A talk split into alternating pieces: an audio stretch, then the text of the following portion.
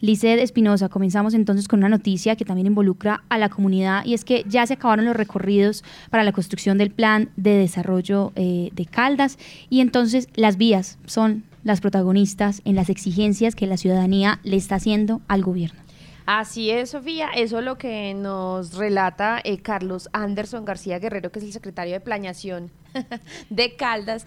Y eh, le dijimos pues como cuál había sido el balance. Recordemos que el cronograma eh, se corrió un poquito y esto hizo pues que al fin eh, lo culminaran el pasado 22 de febrero en Río Sucio. Fue allí donde se llevó eh, ese último encuentro con la ciudadanía. Y aparte de esto, pues también hicieron eh, aproximadamente 13 em, grupos focales con personas em, representantes de la población LGTBI, de adultos mayores, de primera infancia de discapacidad y también pues para recolectar todas esas necesidades que se pueden desarrollar y trazar en este plan de desarrollo. ¿Por qué? Pues porque, eh, Sofía, mañana vence el plazo para presentar el primer borrador de este documento ante el Consejo Territorial de Planeación y la Corporación Autónoma Regional, que en este caso sería ante Corpo Caldas, para que ellos pues obviamente hagan esa revisión y den algunos conceptos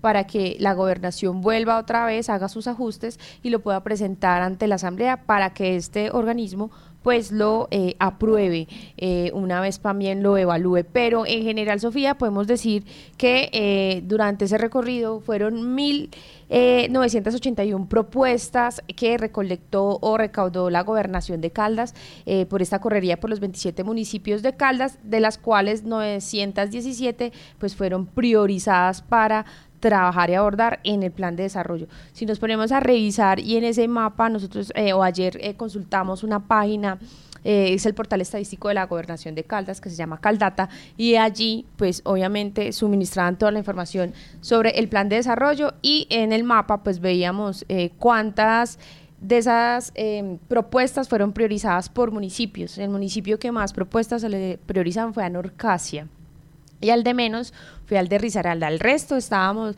entre 37, 29 propuestas priorizadas y digamos el Norcancia lo que más piden allí es, por ejemplo, eh, acceso a tierras productivas, a créditos y seguros de cosecha, a vivienda rural, a conectividad en las vías eh, rurales, desarrollo de estudios y diseños para la infraestructura vial, es lo que solicitan mucho allí en Norcasia. Digamos en Risaralda, pues ellos también piden, por ejemplo, actualización de todo lo que es el plan de gestión de riesgo, construcción y adecuación de escenarios deportivos, eh, fortalecimiento del sector cultural mediante procesos de formación, mantenimiento y, mejoramiento de vías. También piden acceso, digamos, allí a la señalización vial eh, y también toda la sensibilidad frente al cuidado del agua. Es lo que solicitan mucho en estos municipios que los rescatamos y los resaltamos por eso, por ser el de más eh, propuestas priorizadas y el de menos, Sofía.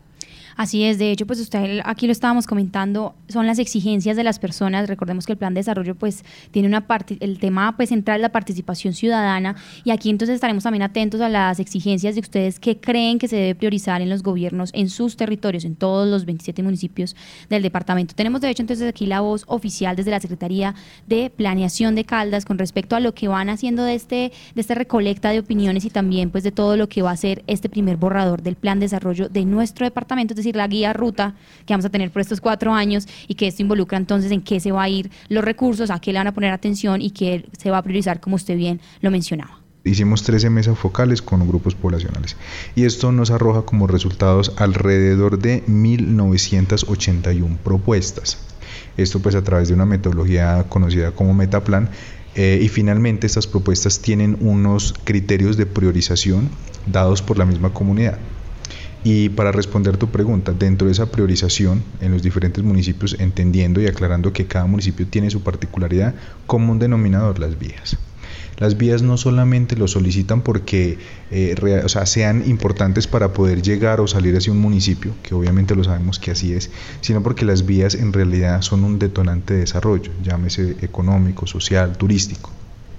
Entonces las vías siempre, siempre se solicitaron los diferentes municipios porque cada municipio tiene su, su particularidad, su potencial.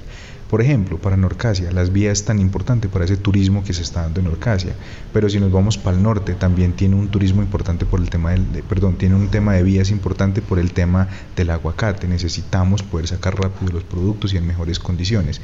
Si nos vamos para, por ejemplo, para el occidente, cómo nos comunicamos rápidamente con Pacífico 3 y hacemos que el occidente se conecte con esta vía tan importante.